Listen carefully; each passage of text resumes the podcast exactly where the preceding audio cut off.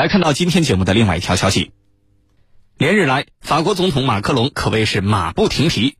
二月七号，马克龙到访莫斯科，与俄罗斯总统普京举行会谈。二月八号，马克龙访问基辅，与乌克兰总统泽连斯基举行会谈。当天，马克龙又赶回到柏林，与德国总理舒尔茨、波兰总统杜达共同出席会议。马克龙在两天之内跑了三个国家的密集行程，有着一个共同的主题，那就是乌克兰危机。目前，俄乌两国均在边境地区囤积了大量兵力，而且均指责对方企图侵略。忧心忡忡的欧洲领导人们表示，他们在避免欧洲大陆发生战争这个目标上保持团结。法国为什么如此积极地斡旋乌克兰问题？法国的斡旋能够起到一定的效果吗？接下来，豪帅邀请军事评论员和您一起关注。袁老师，马克龙最近的密集行程被很多媒体称之为“旋风外交”。那么到目前为止，这场所谓的“旋风外交”之中，马克龙都见了哪些人物？具体谈了些什么呢？请您为我们梳理一下。好的，用“旋风外交”来形容马克龙这两天密集的外交活动，可以说是非常形象的。从二月七日到二月八日这两天里，马克龙赶场子一样的跑了三个国家，会见了四个国家领导人，真的掀起了一个围绕解决乌克兰问题的外交旋风。那么，马克龙第一个去的国家是俄罗斯，见的领导人是俄罗斯总统普京。普马会呢，于当地时间二月七日在克里姆林宫举行的，整场会谈进行了五个多小时。那么，从会后双方召开的记者招待会的情况来看呢？在这场会谈中，俄罗斯主要是重申了自己的安全诉求，强调了自己对于乌克兰不能加入北约的坚定立场。俄罗斯关于安全保障的诉求呢，是主要有三点：北约停止进一步东扩，北约不在俄罗斯边境地区部署打击武器系统，呃，北约在欧洲的军事潜力和基础设施恢复到1997年北约俄罗斯基本法案签署时的水平。那么此前俄罗斯的这个安全诉求呢？被美国和北约无视，呃，普京呢，呃，这次是借着和马克龙会晤的机会，再次强调了俄罗斯的安全诉求，并且，呃，再次强调俄罗斯在乌克兰问题上的坚定立场，就是北约的门户开放政策不能针对乌克兰，不允许乌克兰加入北约这种情况的出现，否则将意味着欧洲国家面临一场没有赢家的战争。他还敦促了乌克兰要履行新明斯克协议，莫斯科方面呢则会尽一切努力找到适合所有人的折中方案。那么马克龙大老远跑到俄罗斯，肯定不是来听普京唠叨的。那么他也提出了解决问题的方案，所以马克龙对普京就提出了一些具体的建议，以解决俄罗斯和西方国家共同关注的乌克兰问题。马克龙的建议呢，包括了俄乌双方承诺不再采取任何军事行动，俄乌启动新的战略对话，并且恢复乌克兰东部和平进程。那么，马克龙的第二站是乌克兰的基辅。二月八日，马克龙马不停蹄地到访了基辅，和泽连斯基进行了会谈。通过会谈结束后的记者招待会，我们也知道双方，呃，就。新明斯克协议是缓和局势和通向持久和平的重要途径，达成了共识。泽连斯基呢，在会谈中明确表示，乌方确认愿意执行新明斯克协议，并且对近期举行下一次诺曼底式模式的这种会谈，呃，充满了期待。结束乌克兰访问之后，二月八日，马克龙到访了柏林，与德国的舒尔茨和波兰的杜达在一起出席了呃讨论乌克兰危机的会议。三位欧洲的领导人重点探讨了乌克兰及其周边地区的安全局势。从会后各方的表态来看，三位欧洲领导人在维护欧洲和平、避免欧洲大陆发生战争这一目标上拥有高度共识。但是，三位领导人商议出什么样的具体措施来维护欧洲的和平，目前外界并不知晓。主持人，好，谢谢袁老师。我们看到啊，马克龙最近真的是马不停蹄的在跑，两天之内跑了三个国家。我们想知道，马克龙他到底为什么如此着急、如此积极的在斡旋乌克兰问题呢？请陈老师为我们分析一下。这个法国总统马克龙啊，在几天里头跑了三个国家，可以说是马不停蹄。那么核心问题就是乌克兰问题。这里头，马克龙为什么这么上心乌克兰问题啊？为什么这么卖力？我想啊，应该是有几个方面的考虑的。第一个就是他自己的利益，他自己的利益是什么？很快法国就要大选了，这次大选呢，事关马克龙能不能连任。法国的选举呢，就是第一名和第二名要进入第二轮。假如啊，第一轮没有人得到百分之五十以上的选票，那么进入第二轮。进入第二轮的变数是很大的。目前马克龙在民调当中领先，但这个领先呢，并不是很悬殊的，呃，可以说在毫厘之间。假如进入第二轮的话，那么一切充满了变数。对马克龙来说，他非常需要利用这样的时候，展示自己一个强硬政治领导人的这个形象，让国内看看，你看我法国在世界上，在国际政治舞台，我还是有影响力的。所以马克龙非常热衷于这个国际事务的调停啊，他很年轻，对他来说，未来我一定要争取连任。啊，呃，不仅仅是一届的问题，至少当两届的法国总统，这是第一个。第二个呢，就是法国至始至终啊啊，他是要 体现出和美国的不同。法国跟美国在乌克兰问题上，在俄罗斯问题上，它是有温差的。这个温差呢还比较大。在马克龙看来，我欧洲跟 俄罗斯的关系，它代表我欧洲，不代表你美国。那么在这个时刻，我们要出面，我和德国这两家必须要出面，因为我们是欧盟的领头羊，我们要出面，出面就体现了我跟你美国是不一样的，从而呢就是强化我在欧洲范围内的领导力啊，尤其是在欧盟体系里头的领导力，在欧盟里头，德国和法国这两家，那么法国呢，在默克尔下台以后，舒尔茨上来。舒尔茨呢还没有摸清情况，啊，上台还没有多长时间啊，一切还很生疏。但是马克龙呢驾轻就熟，他需要强化自己在法国在欧盟体系里头领导力的这个角色。当然，这里头，呃，虽然要体现欧洲不同于美国的这种呃价值观、领导力，还有呢在一些问题上的看法，但是马克龙，呃。也很老道，他在去之前跟拜登通了个电话，要跟老大呀要沟通一下啊，跟他呃知会一下，我要去这个莫斯科了，我要去乌克兰了，跟他通个炮，通个通个气，通报一下。那么这里头也显示出马克龙啊，呃，在这个外交方面还是很有一套的，避免呢这个美国给他穿小鞋啊。这里头马克龙啊是很好的。呃，掌握了这一点。那么第三个因素就是未来，我们都在欧洲体系里头啊，无论是俄罗斯也好，法国也好，我们都在欧洲范围之内。我们未来还是要相处的。那么这里头就体现了，呃，法国呀，未来还是要准备跟俄罗斯搞好关系，而不是像美国拜登政府那样的一棍子把人家打死。那我呢，在这个方面体现出我的这个。灵活程度，未来跟俄罗斯打交道，在欧洲体系里头，你看还是我们跟德国两家啊，我们呃来跟俄罗斯进行各种各样的交流。那你美国很有可能借此机会，啊，跟俄罗斯的关系可能进一步恶化，可能甚至会敌对。而我呢，我法国没有，那我未来这个俄罗斯可能会更加信任我。那我是在关键时刻主动去斡旋的。那这里头就是要给了啊，也给了。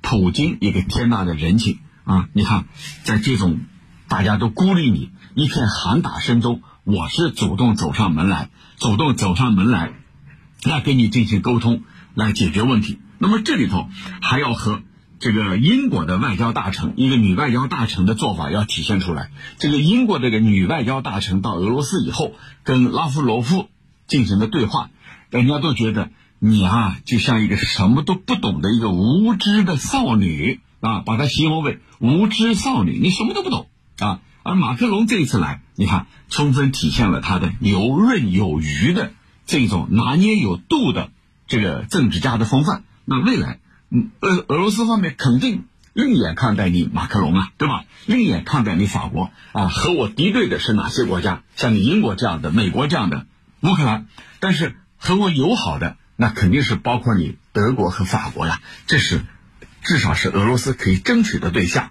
我认为这一点啊，马克龙充分体现了他啊这个老道的一面。主持人，好，谢谢陈老师。那么，我们应该如何解读马克龙尝试斡旋乌克兰问题的努力呢？法国的这番斡旋真的能够调停俄乌冲突、解决现实问题吗？请袁老师为我们解答。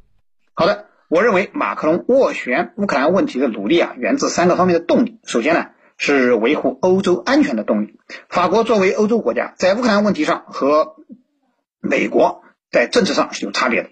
美国是把乌克兰变成遏制俄罗斯的战场。而法国呢，则是要利弊欧洲大陆发生战争。因此，虽然美国和法国同样有着利用乌克兰达到遏制俄罗斯的战略目的，但是法国更不愿意被卷入到一场战争的风险之中。那么，因此呢，和平的欧洲才是最有利于法国领导欧洲、增强法国国际影响力的。呃，其次呢，就是源于提升法国影响力的需求。乌克兰危机啊，可以说是摆在欧洲国家面前的一道难题。不仅法国不希望发生战争。德国等欧洲国家也不希望战火在欧洲大陆被引燃，那么那时候啊，哎，他们都会成为受害者。然而到目前为止，乌克兰局势在美国和部分北约国家不断拱火的情况下日益紧张，还没有哪一个国家能够拿出一个很好的解决方案。那么这个时候呢，法国出头来斡旋乌克兰问题，如果成功，那么法国在欧洲的领导地位和在国际社会的影响力都会得到极大的增长。那么第三个动力呢，是来自法国国内大选的动力。法国大选啊，呃，很快就要举行。呃，对于马克龙本人而言呢，大选当前这场外交斡旋活动呢，呃，可以说啊，是其博弈政治的一部分。那么最新的民调显示，马克龙的支持率呃是比较高的。呃，那么如果马克龙在这次外交努力中能够取得成功，将充分证明他的领导能力是有助于其大选获胜的。那，至于说马克龙成功的希望有多大，我觉得还是很有希望的。至少呢，他不会让局势变得更坏。呃，其实啊，现在乌克兰危机得不到根本的解决，根子在美国身上。那么是美国企图将乌克兰纳入到北约的势力范围，从而进一步压缩俄罗斯的安全缓冲地带。可以说啊，美国的极限施压造成了俄罗斯的极限反弹。而乌克兰一方面想寻求美国和北约的军事保护，而另一方面呢？呃，则在此基础上想尽量的骗取美西方的各类援助，他也并不想打仗。也就是说啊，其实除了美国，大家都不想让危机演化成战争，这就为马克龙斡旋成功奠定了基础。所以我们看到马克龙马不停蹄的结果是，大家都很给面子，在和他的会谈中都做了比较正面的表态。至于最终能否达成一个各方都能满意的解决方案，估计呢还得看下一步各方讨价还价的结果。总之啊，我觉得马克龙自己评价的，至少没有让局势进一步升级，这已经是他此次外交活动的最大成果了。如果下一步能够让局势降级，那么他的成果就会变得更加明显。主持人，好，谢谢袁老师。同时呢，欢迎您通过大蓝鲸客户端，在主播朋友圈关注郝帅的朋友圈来留言提问。或者是关注我的新浪微博“天下第一好好好”，您的留言和问题就有可能会成为我们下期节目重点关注到的内容。我们继续来说欧洲对于乌克兰局势的态度。我看到有军迷提问说，最近欧洲多国领导人都有这么一个说法，他们表示在避免欧洲大陆发生战争这个目标上保持团结。那么，如何解读这个欧洲各国对于乌克兰危机的态度呢？欧洲的态度跟美国的态度又有什么不同？请陈老师为我们分析一下。好的，那么欧洲跟美国在俄罗斯的问题上，我想他们是可以说是完全不一致的。那么，呃，美国一再呼吁欧洲要团结一致啊，共同对付这个俄罗斯。能不能团结一致？我认为这是一个伪命题，根本不可能团结一致。我们首先来说，这个在欧洲人看来，他们认为。我欧洲是欧洲人的欧洲，俄罗斯也好，这个德国、法国也好，我都是欧洲体系里头的。那么我欧洲的问题应该由我欧洲人来解决，不是由于由由你美国人来指手画脚的。我想这是他们根子里头的啊这个印象。那么法国呢，还有意思的一点是什么？法国的这个左翼候选人就说了啊，左翼的总统候选人就说了，如果我当选。我立马退出北约啊，因为这里就体现了法国呀，它是在整个国际体系里头的这种独立自主的一个传统，它骨子里头就是这样啊。我不喜欢跟某些国家人云亦云啊，像英国跟美国一样，我不喜欢这样，我有我自己的选择，有我自己的主见。那么未来我退出北约啊，这是一个政党候选人提出来的，当然未来还会那是另说了。那么第二点呢，就是在法国和德国这两家看来，我这个欧洲啊，我们两家是领头羊，是马车。欧洲好比一匹马，那我是马车啊，我是马头。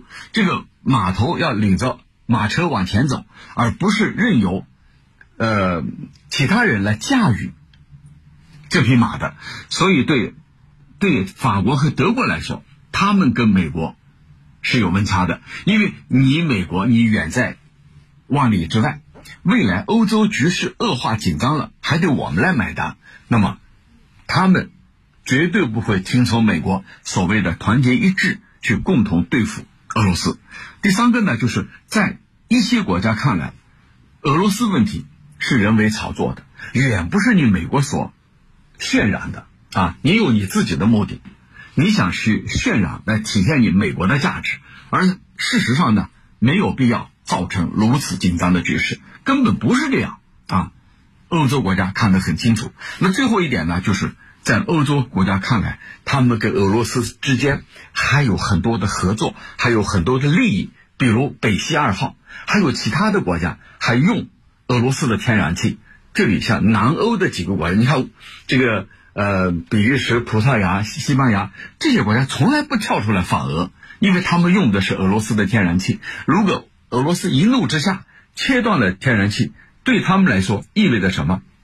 意味着再也没有。天然气来取暖了啊，这对这些国家来说啊，那是致命的。所以你看，那个南欧的国家，他们从来不不提及是什么俄罗斯是我的敌人，从来不这么说。